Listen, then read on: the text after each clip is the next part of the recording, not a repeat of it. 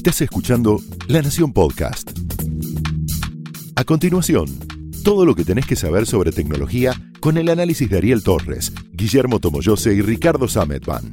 Señales.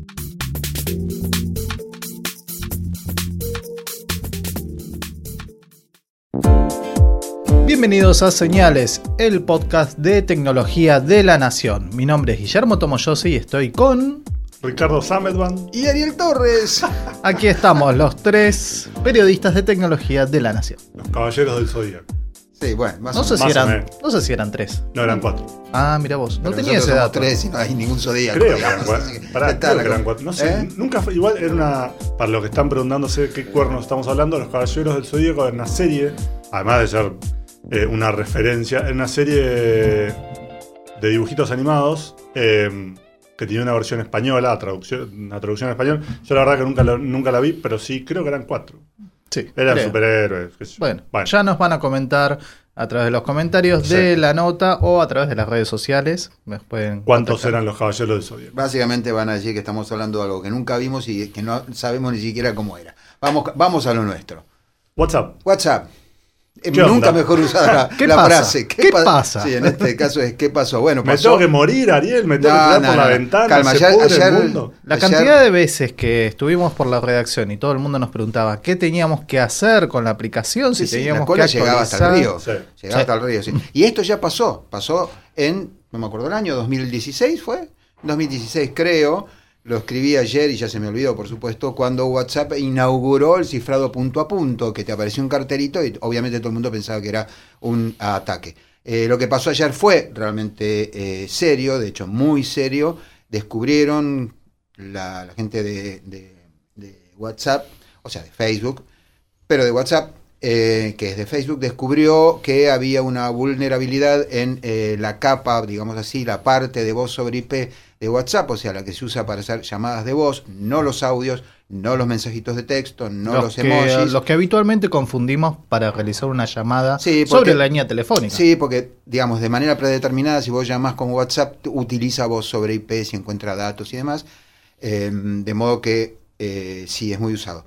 En todo caso, lo grave era que le daba eh, control a un programa eh, espía. Eh, me dijeron anoche, eh, amigos que están en, en este tema, que es, y había salido publicado también, pero ellos me lo confirmaron que era ese espía, era de una empresa llamada NSO, que básicamente es proveedora de las Fuerzas Armadas y las agencias de seguridad. En todo caso, Facebook se dio cuenta de que estaba pasando esto, eh, de que el ataque se instalaba mediante una llamada que ni siquiera hacía falta responder. Esa llamada, de hecho, después podía borrarse del historial, con lo que no dejaban huellas, y a partir de entonces vos tenías Casi seguramente había varios pasos, nosotros no tuvimos acceso a, la arquitectura total, no sé si, ya la hicieron, la revelaron, pero normalmente lo que se hace es instalar primero un, un programita chiquito que ese después va a bajar, el, va a descargar el espía, etcétera, etcétera. La cuestión es que eh, al parecer el, esto iba dirigido por lo avanzado y lo sofisticado del, del bicho este a un grupo muy selecto de blancos. No obstante, la falla existe, no obstante, hay que actualizar. Normalmente se actualiza de manera automática WhatsApp, excepto que vos hayas configurado para que no actualice cuando está con datos y no tuviste más que datos. Ante, Así ante que la duda, lo que tienen que hacer es entrar a la aplicación del App Store en los teléfonos con iOS, en los iPhone, y si no, a la tienda Play Store de Google en los, difus- en los dispositivos Android. Ok, yo sé que voy a, ahora voy a sonar como si hubiéramos hecho un viaje en el tiempo, pero también es vulnerable WhatsApp en los Windows Phone y en Tizen, el sistema desarrollado por la Linux Foundation, sobre todo para usar en equipos de Samsung. O sea que sí hay que actualizar. Eh, Es poco probable que estemos siendo nosotros blancos de este ataque, pero en la medida en que la vulnerabilidad efectivamente existe, es un desbordamiento de pila que se puede utilizar para eh, ejecutar eh, de forma remota códigos en un programa, am, podría mañana otro intentar crear un, Digo, ya tenemos la prueba de concepto. WhatsApp, si no lo actualizas, se, te pueden meter con una sola llamada de teléfono. Utilizan tipos de paquetes hechos especialmente para eh, entrarle al teléfono. Así que, en total, hay que fijarse, como dijo Tomito, que esté actualizado, y si está actualizado de momento y hasta nueva orden, hasta que no descubran otra cosa, como lo que le pasó a Intel. Claro, exactamente. Yo venía pensando, esto mismo que venías diciendo es lo mismo, esta idea de no necesariamente te están atacando a vos, pero el hecho es que lo pueden hacer. Exacto. Formás parte del gran grupo de personas que son susceptibles a un ataque o un espionaje. Claro. En este caso se trata de Zombie Load, eh, una vulnerabilidad descubierta en que afecta a procesadores de Intel de 2011 para acá. Es como lo que el año pasado fue Meltdown y Spectre. eh, y después aparecieron un par más, pero esos fueron los, los más, este, los En- más enero, populares. enero 2018, para más datos. Claro, en un año y tres meses, cuatro meses. Bueno, ahora se llama Zombie Load. Hay que reconocerle a los investigadores que se toman el trabajo de pensarle un, un nombre canchero. Pero- algo de. Algo, pero. pero Tiene porque- ra- razón de ser el Más nombre, vale, ¿eh? y los anteriores también. Pero podrían haberle puesto simplemente vulnerabilidad 14. Digo, dijeron, ok, necesitamos que. Lo mismo que hicieron con la vez pasada, en la vez pasada, que es que armaron un sitio explicando cómo funcionaba todo, armaron toda una guía. Digo, no es simplemente compartirlo con la comunidad informática que se dedica a estas cosas para avisar, sino que además armaron una versión para la gente común, o más o menos, que pudieran llegar a entender De algo. hecho, de hecho, en el sitio, si, si ingresan al buscador, al buscador web y ponen Zombieload, van a entrar en el sitio y van a poder ver algunas demostraciones, algunas demos en donde se muestra cómo desde una máquina virtual pueden ver, eh, se puede simular este ataque y poder ver la actividad, por ejemplo, de una persona que visita en una de las demos que mostraban era que visitaba el sitio del New York Times, que abría un navegador, que ingresaba a otro sitio, todo eso quedaba registrado y se podía llegar a ver en este ataque simulado, incluso desde una máquina virtual. Era lo que, lo que detallaban desde el Va- sitio. vamos a aclarar algunas cositas porque ya suena un poco que estamos hablando ya de esto es poesía dadaísta. Primero, Zombie Load le dicen en Intel, no sé si en otros fabricantes, pero en Intel le dicen a un conjunto de datos que el procesador no puede comprender o no puede procesar de manera correcta. Y es ahí donde pueden hacer un volcado y el, y el tipo se puede meter por un canal lateral, como se dice, para verlo. ¿Qué es una máquina virtual? Una máquina virtual es cuando vos ejecutás un programa, como por ejemplo VirtualBox de Oracle, eh, que es software libre, es gratis lo pueden bajar, y entonces ejecuta- ejecutas un Linux, un Linux dentro, de Windows. Dentro de una. El software de VirtualBox le miente a Linux y le hace creer que está en una computadora con tanta memoria, con cierto procesador, etcétera. Hasta ahora creíamos que virtualizando nos manteníamos a salvo y efectivamente es una herramienta que se usa mucho para meterse en sitios peligrosos, para probar virus, para etcétera, etcétera. Bueno, ahora resulta que como en algún punto la máquina virtual tiene que acceder al cerebro electrónico, el cerebro electrónico es es el último eslabón, es el, lugar donde todo va a termina por, por pasar. Eh, tampoco estamos a salvo de que nos espíen, por lo menos, en el caso. Y espiar significa que se pueden llevar tus credenciales, tus tokens, tus eh, claves de cifrado asimétrico. Digo, es malo, malo, malo. Pero hay parches. Hay parches, hay parches de, que publicó Intel, Apple, Google, Microsoft, eh, la Fundación Mozilla también para Firefox. Una cuestión importante es que a diferencia de eh, Meltdown y Spectre, Zombie Load es solamente, solamente afecta a procesadores de Intel de 2011 para acá. Sí, eso, eso son todas las Esos PC y todas las Mac. No, más vale. Eh, pero quiero decir, si tenés un chip AMD no te afecta, si tenés Exacto. Un Claro, no son celular o todas una las tableta tenés razón, con, tenés- no son todas las con PC. un chip ARM tampoco. Como decía Ariel, esto afecta no solamente a las PC, sino también a los servidores, porque en la medida en que vos tenés en un mismo servidor un montón de máquinas virtuales, un montón de empresas o de, o de servicios corriendo en paralelo y podés meterte al procesador, podés entrar a, a- a circular por todas las demás. Y además son, es un tipo de ataque que al menos en principio se cree que no deja rastro. Estamos hablando de la nube, ¿no? Claro, estamos hablando, sí, siempre pensando en una, en una empresa, aunque claramente también te puede afectar eh, a nivel personal. ¿Qué hay que hacer entonces? Instalar las actualizaciones, como Claro. siempre. Eh, si lo tenés eh, seteado para que se instalen de manera automática, simplemente tenés que dejar que la PC la, lo haga. Hay que tener en cuenta también que como esto es un parche que va por fuera del, del procesador, porque el diseño del procesador ya no se puede modificar, afecta el rendimiento del equipo. También hay que tener en cuenta que ese, ese, ese impacto el rendimiento del equipo es sobre todo importante para un servidor. Para una PC común, Es probable que nunca te des nunca cuenta. te vas a dar Sí. cuenta porque hay un montón de otros factores que afectan, si vos vas a entrar a un sitio web, hay muchísimos otros factores que afectan la velocidad con la que vos vas a crear eso o una aplicación. Ahora, si vos estás hablando de un servidor que está todo el tiempo al palo y donde una diferencia de un porcentaje o dos en su, su capacidad máxima realmente te puede llegar a, a- impactar, entonces en ese caso sí eh, es importante. Pero nada, el, digamos, el punto acá es, siguen apareciendo este tipo de, de problemas, no van, a, no van a desaparecer en la medida en que no cambie cómo funcionan los, los procesadores y ahí muy probablemente van a aparecer otros, eh, casi inevitablemente. Hay que actualizar y no hay que, no hay que entrar en pánico, pero sí hay que ocuparse de mantener el equipo siempre seguro, lo más seguro que se pueda. Todas buenas noticias traemos hoy. O, Todas buenas noticias. O, o hay algo que podamos. No. No, tenemos Amazon- peores noticias. Claro. Yo creo que tenemos dos peores. A ver. Una es que se robaron un montón de herramientas que usa la, la- la NSA, la Agencia Nacional de Seguridad de los Estados Unidos. De, mm, son herramientas justamente que aprovechan este tipo de... Son de herramientas para hackear, sí. Exacto. Claro. Bueno, eh, nadie sabe muy bien quién las tiene, qué pasó, qué onda. Copado. Listo. Andan dando vuelta por ahí.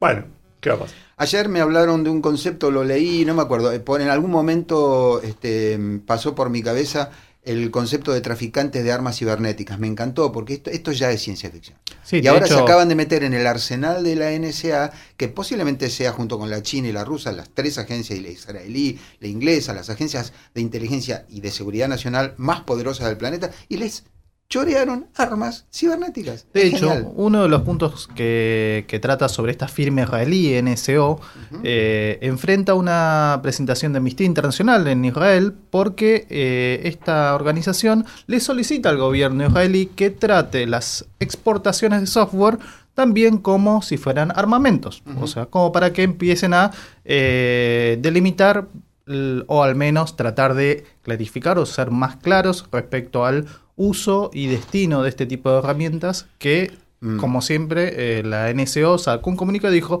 nosotros nos ocupamos de proveerle las herramientas a las agencias de inteligencia. Fantástico. Esto ya, ya había pasado. No sé si se acuerdan de que eh, hace muchísimos años, estoy hablando de los 80s, el señor Phil Zimmerman, creador de Pretty Good Privacy, eh, que es PGP, después se convirtió en una corporación, es- eh, lo estuvieron procesando durante más o menos cuatro años. Le hicieron la vida imposible. ¿Por qué? Porque había efectivamente una ley en los Estados Unidos que impedía exportar sistemas de encriptado que fueran de, creo que más de 40 bits. Eh, digo, 40 bits es muy débil. Esto era mucho más, creo que eran 256 bits, el sistema que él había creado. Y obviamente, como estábamos con internet, ya se lo, podía, se lo podían bajar de cualquier lado. Y lo procesaron. Eh, y cuando salió de todo esto, que obviamente le, le- le- lo volvieron loco, eh, vendió eh, la PGP a una empresa, una corporación, hoy es PGP Corporation, si no me equivoco, no me acuerdo si después hubo alguna otra compra.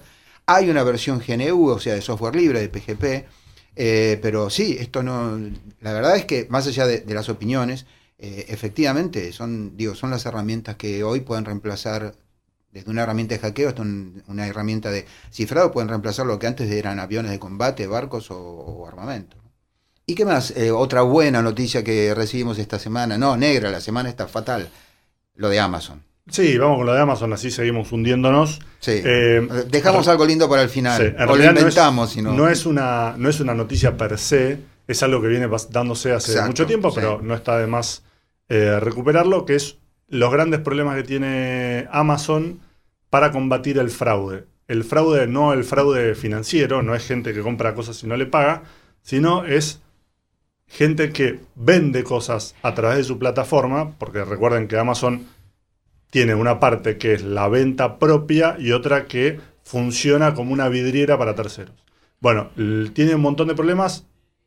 Uno es la, la venta de objetos truchos de empresas que se roban, sobre todo provenientes de, de China, de empresas que copian un producto, lo ponen con la misma marca y todo, pero no es obviamente el oficial. Y, el, y hay varios casos de empresas chicas, de pymes, no estamos hablando de una, una gran empresa, que se encuentra con que hay alguien vendía, se pone a vender algo y se encuentra con que hay alguien que está vendiendo lo mismo a menor precio y no puede hacer que Amazon entienda que esa, esa otra empresa le está robando su, su, su producto. Ese es uno de los problemas. El otro gran problema que tienen es el de las, eh, las reseñas truchas. Hay toda una industria diseñada o, o, organizada en torno a un montón de gente que se dedica a hacer reseñas truchas de, de Amazon a cambio de, de, plata. No es un dato menor porque de hecho en esta semana del hot sale y también pasa en otros mercados, el comercio electrónico se basa en una primera etapa de investigación y muchas de esas investigaciones se hacen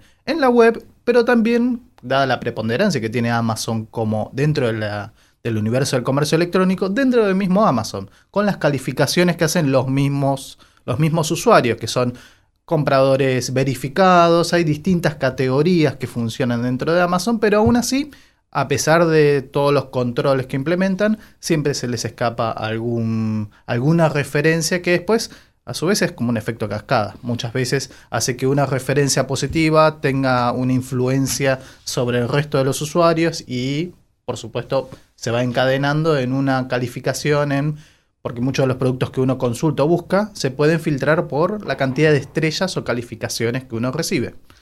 Esto, viene a sumarse a otra cosa que está sufriendo desde hace un tiempo largo ya Amazon, y es que se roban cuentas de vendors, de vendedores. Y se venden en la Darknet, entre paréntesis, Deep Web y Darknet no es lo mismo. Anoten muchachos, por favor, no son lo mismo. Eh, se venden en la Darknet y eh, los tipos venden cosas que no tienen y las cobran y nunca se las envían. Esto le pasó, para que veamos cuán, cuán profundo llega la ingeniería social, o sea, cuando vos decías mucho algo, le pasó nada más y nada, nada menos que a Brian Krebs. Él lo publicó en su, en su blog, o sea, no estoy cometiendo ninguna infidencia, lo publicó. Brian Krebs es uno de los grandes eh, expertos en seguridad de los Estados Unidos, ex periodista del eh, New York Times, que él deseaba con locura un par de, eh, de, altavoces, de parlantes, de cierta marca, él es un loco de, la alta fidelidad, y un día los vio con un 40% de descuento en, en, Amazon. Obviamente dijo, esta es la mía. Confió. Un tipo que es el primero que debería saber que cuando la limón es grande en Internet, hasta el santo desconfía. Y se los compró. Y anduvo todo bien. O sea, existió incluso los primeros pasos en ese tracking que vos podés hacer, ese rastreo de, de, del envío hasta que de golpe se congeló. No pasó nada más. Él se había pagado. Bueno, cuando vio que algo raro estaba pasando y empezó su cabecita racional a decir, ese 40% me olía raro, llamó a Amazon, se comunicó con Amazon y ahí le dijeron que efectivamente era una cuenta que había sido robada, se la roban porque tiene una contraseña y se la vendieron a alguien que hizo esto, le devolvieron el dinero, por supuesto, ese dinero lo perdió Amazon, eh, pero quiero decir, hasta, hasta el, el, mejor cazador se le escapa la presa. Digo, Krebs es un tipo que sabe mucho de esto. Así que son tres los problemas. Las reseñas falsas, que antes confiábamos más en la reseña de un usuario que en la reseña de un, de un tipo experto. Ahora parece que vamos a tener que volver a confiar en los expertos. Las eh, cuentas eh, robadas y los que están vendiendo, básicamente, nada, reloj de marca que en realidad es trucho. No, no, no, era, no era esa marca que vos querías. ¿Tenemos alguna noticia como para no terminar así en este ocaso otoñal tristonio? Yo creo que tenemos dos. Dos, muy bien, Dos. ¿Cuáles serían? Una es la llegada del OnePlus 7 Pro, Mira vos. que es un smartphone que en este momento ofrece, según todas las reseñas que están apareciendo, diríamos la mejor relación entre precio y prestaciones. Alguien me decía el otro día, el, eh, esta semana salió, salió a la venta, decía, pero pará, ¿por qué no decís que es el mejor? Ponele. Bueno, eso es una discusión personal. Yo creo que no hay uno que sea el mejor, porque siempre hay algo que por alguna razón no te termina de cerrar o no es, no es el mejor en todo. Pero en lo que refiere a las prestaciones que trae y a la calidad del equipo y demás, comparado con el precio, que es de 670 dólares para la versión base, es como muy bueno. Teniendo en cuenta que hoy un muy buen teléfono de ese nivel está por mil dólares como para empezar a hablar. Sí, sí, sí, nos fuimos Entonces, al pasto con los precios, sí. Está a un precio incluso menor de lo que tenía, del precio que tenía un teléfono de muy alta gama hace un par de años. Eh, y tiene todos los chiches, incluyendo una camarita tipo periscopio con un motor La, la cámara, el teléfono tiene todo pantalla, en el frente es todo pantalla, y si vos te querés sacar una selfie o usar el, el sistema de reconocimiento facial para algo, no es muy seguro, pero por alguna razón lo querés usar, eh, cuando activas la cámara, emerge de, de- desde adentro del teléfono mismo una, un- una pestaña, Sí, diríamos. una cámara pop-up le solían denominar dentro de las reseñas, las primeras reseñas que hubo. Va rápido en la cámara, es canchera.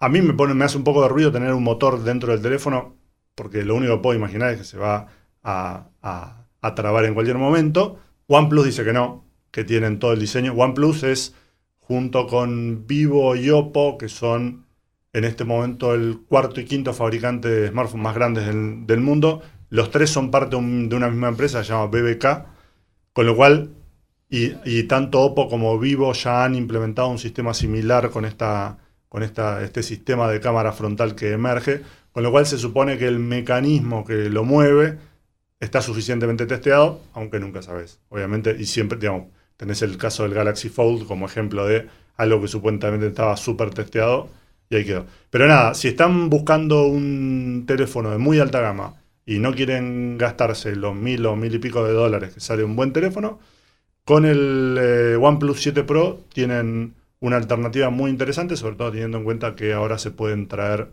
un teléfono y o una tableta sin pagar eh, la importación, si tienen alguien que viaja o si viajan a, a Estados Unidos tienen la alternativa. Em, Se pueden traer un teléfono y una computadora sin necesidad de declarar y a su vez tienen la franquicia de los 500 Claro. dólares. o sea que eventualmente tenés, tenés paño para cortar. Eh, Perdón, eh, sí. igual digo para que los que nos están oyendo ahora no crean que nosotros vivimos entre un frasco de mayonesa, de marca muy conocida. Sabemos los tres que estamos aquí sentados que 700 eh, dólares es una montaña de guita para hablar, un pero, argentino. pero es un tercio. pero digamos, totalmente, si no, yo no, total. pensar entre 1000 Ok. y 670, yo Sí, digo, bueno. está bien, yo terciaría ahí diciendo, el tipo que tiene mm, 700 posiblemente pre- va a preferir comprarse eh, o un Samsung S10 o un iPhone de última generación poniendo 300 dólares más. Lo que pasa es que no. Lo, lo que están diciendo las, rese- las reseñas es que no necesariamente va a ser realmente mejor. Digamos, perceptiblemente Yo mejor. yo no digo que la gente compre, gaste semejante plata porque sea mejor. Depende. Si vos estás queriendo. Lo que digo es que hay lo mucho- último, máximo, qué sé yo, decir, bueno, me gasto 1000 o me gasto 700. Yo todavía me estoy preguntando por qué tantas personas, no digo en los Estados Unidos, eh, aquí gastan lo que gastan en un iPhone. Cuando por muchísima menos plata podrían tener prácticamente lo mismo y en algunos casos hasta me diría que mejor. ¿Tá? Entonces, para mí, a veces uno compra. A ver, nosotros tenemos un poco la, ese- esa, esa inclinación a pensarlo desde las características, porque nos gusta la tecnología, elegimos, comparamos, que la cámara, que el microprocesador, que la memoria, etcétera. Eh, por ahí no todo el mundo compra con tanta racionalidad, muchas veces son objetos de deseo y ya. Bueno, ese es uno de los fuertes de OnePlus a lo largo del tiempo. ¿Ah, sí? que se hizo, se- digamos, desde que nació, que nos llevan cuatro años más o menos hasta acá, una de sus virtudes es lograr tener un, una legión, no, no sé si una legión porque no son tantos, pero un grupo de seguidores con el mismo nivel de, de fidelidad y de fanatismo que tiene, que tiene Apple o que tiene digamos, la, es, la algo, gama alta de Samsung. es algo muy parecido a lo que también tiene Xiaomi con sus equipos, con una diferencia. Tal vez eh, en, en el caso de OnePlus eh, apunta más a un equipo bien cuidado, con un sistema operativo que eh, tiene un desarrollo bastante estable, muy fluido, mientras que por el lado de Xiaomi por ahí apuntan al eh, al fanático que quiere actualizaciones, que quiere nuevas funciones, que está pendiente de las modificaciones que pueda haber dentro de, muy el, el sistema, la interfaz que utiliza sobre Android. Así que digamos que la fidelidad pasa un poco por ese lado. Lo que me llamó la atención de OnePlus y de Xiaomi por el tema de lo competitivo que son los precios es que muchas veces en el caso de OnePlus apunta claramente hacia un segmento de alta gama, pero deja de lado ciertas funciones que, por ejemplo, la protección contra polvo y líquidos es resistente al agua, pero no tiene la norma IP68 que tienen los teléfonos que se ubican en el tope de los mil dólares. Ahí es donde hace un poco la diferencia. Xiaomi hace lo mismo con las pantallas. te ofrece un teléfono que tiene el procesador más nuevo, el, el Qualcomm 845, el Snapdragon, pero te da una pantalla Gorilla Glass de, anterior, de una generación previa. Entonces ahí es donde empiezan a hacer un poco, a jugar con los precios, con los costos de fabricación, y es donde logran ofrecer un, un teléfono competitivo en cuanto a precio. ¿De qué origen es BBK? China. Mm. Todo chino. En cuanto a lo de la protección contra agua y polvo, es gracioso porque los de los de OnePlus dicen el teléfono es resistente al agua y polvo, pero no quieren gastar, dicen ellos, En la certificación. en la certificación. Mm. Puede pero ser. del otro lado hay alguien que te dice, bueno, pero a ver, la certificación tiene un sentido, que es estandarizar qué tan resistente es Sí. al, al agua y al polvo. Una cosa que tiene el teléfono que es bastante interesante y que es poco común, pero que todo indica que va, va a ser cada vez más popular, es una tasa de refresco de 90 Hz. Algo que se había visto hasta ahora en un teléfono de Razer, un teléfono para gamers, y en los, los, los teléfonos de Apple, en el, en el iPad Pro, eh, que es que la imagen que vos ves en pantalla se refresca más rápido de lo, de lo usual, y esto redunda en que en general todas las animaciones y demás tienen como una, una calidad mucho mayor, una, un- es mucho más, más fluida. Esto, algo, esto es algo que hasta ahora venía, venía como reservado a equipos de muy, muy alta gama. eh, y era algo muy caro para tener. Y en la medida en que vayan apareciendo nuevos modelos y eh, digamos, sea algo que, que idealmente, no sabemos si va a suceder, pero es muy probable, sea adoptado por el resto, es algo que va a estar buenísimo porque realmente la calidad de la imagen mejora mucho. Muy bien. Y tenías dos buenas noticias. dijiste. Sí, la otra es que es lo de Snapchat. Sí, claro. Me- nos quedamos mirando porque la verdad fue una situación bastante curiosa porque durante varios días en las redes sociales todos empezaron a jugar con esos filtros de Snapchat que parecían haber quedado en el pasado porque eh, Instagram Stories, la función de publicaciones de Instagram, empezó a tener sus propios filtros y A- a- terminó de desplazar- cuáles son para el que no sabe de qué El de la lengüita, las orejitas, eso. Muy fácil. El de el filtro de bebé Ajá. o el filtro de niño y el filtro de cambio de género. Ah, ok. Eh, fueron dos de las dos de las de los filtros de las máscaras que por supuesto ya habían aplicaciones que hacían esto. Te- Teníamos Masquerade, teníamos eh, FaceApp, pero eh, por una razón, por el diseño, por la forma de mostrar los rostros, el filtro de Snapchat resultó siendo más efectivo, pero lo curioso es que mucha gente se conectó en Snapchat, pero no lo compartía en Snapchat. Entonces terminaba bajando la foto o el video con el filtro aplicado y lo compartían en Instagram Stories, el gran rival del chat de imagen y video que, bueno, era muy popular entre los jóvenes, pero que terminó siendo desplazado por Instagram. Lo que yo creo que podemos esperar es que en dos semanas, 20 minutos. un mes. Está, lo están cerrando. Ah, ponele que están un poco ocu- ocupados. Lo vas a tener en, en Instagram Stories y vamos a estar todos de nuevo eh, Sí. mostrando fotos de. jugando con eso. Aclaremos eso. que Instagram es Facebook, ¿no? Tiene Sí. billetera infinita y si se sabe que si a Facebook le gusta algo, no tiene ninguna clase de miramiento en copiarlo y, y ponerlo. De hecho, el, el problema que tiene Snapchat en este momento para avanzar es Instagram y Facebook y, y demás. Sí, todo. Instagram lo, lo- lo destruyó. Venía.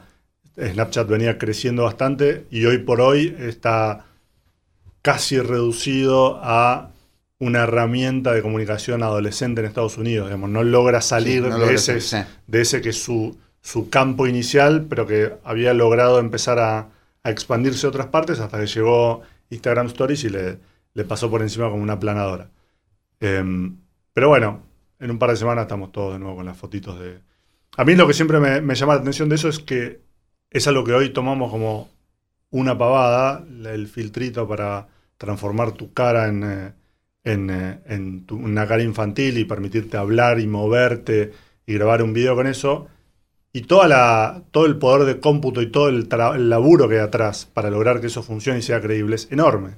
Y hoy lo tomamos como algo que es una pavada y que es un juego. Claro, que es como, ah, sí, bueno, un filtrito más. Pero nada, ahí la- digamos, el equipo está reconociendo en tiempo real tu cara, dónde están, adaptándolo, calculando cuál puede ser una, una versión infantil de tu... Bueno, nada, todo esto, esas, esas técnicas eh, aplicadas en el momento son, son súper piolas. A mí siempre me gustó mucho el de todo lo que hizo Prisma, que es una, una aplicación que aplica eh, estilos artísticos de pintura sobre una foto y video y también está, está buenísimo y es algo que hoy lo haces en cualquier teléfono y es, es increíble. Sí, lo otro que a mí me llama la atención de estos filtros, eh, pasó mucho con algunos de los primeros de Snapchat, los que te ponían una- un hociquito, creo que era Snapchat, Sí. ¿no? Y las orejitas. Sí. Es que la gente sacaba la foto, quiero decir, la gente, muchas personas que yo conozco, no quiero hablar en general, pero muchas personas que yo conozco terminaban poniendo esa fotito como eh, foto en WhatsApp.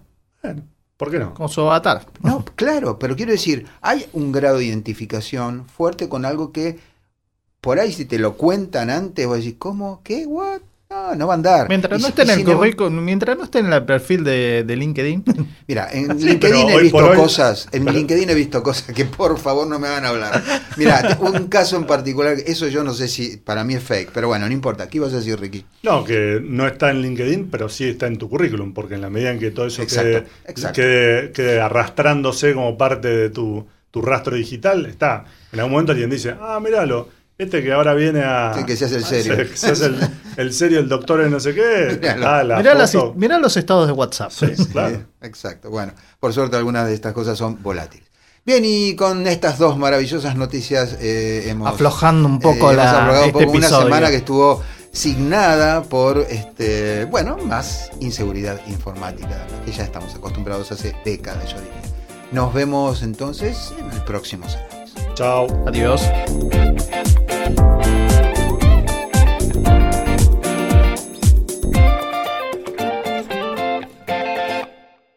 Esto fue Señales, un podcast exclusivo de La Nación. Escucha todos los programas de La Nación Podcast en www.lanacion.com.ar. Suscríbete para no perderte ningún episodio. Estamos en Spotify, Apple Podcast, Google Podcast y en tu reproductor de podcast favorito. Seguí escuchando La Nación Podcast.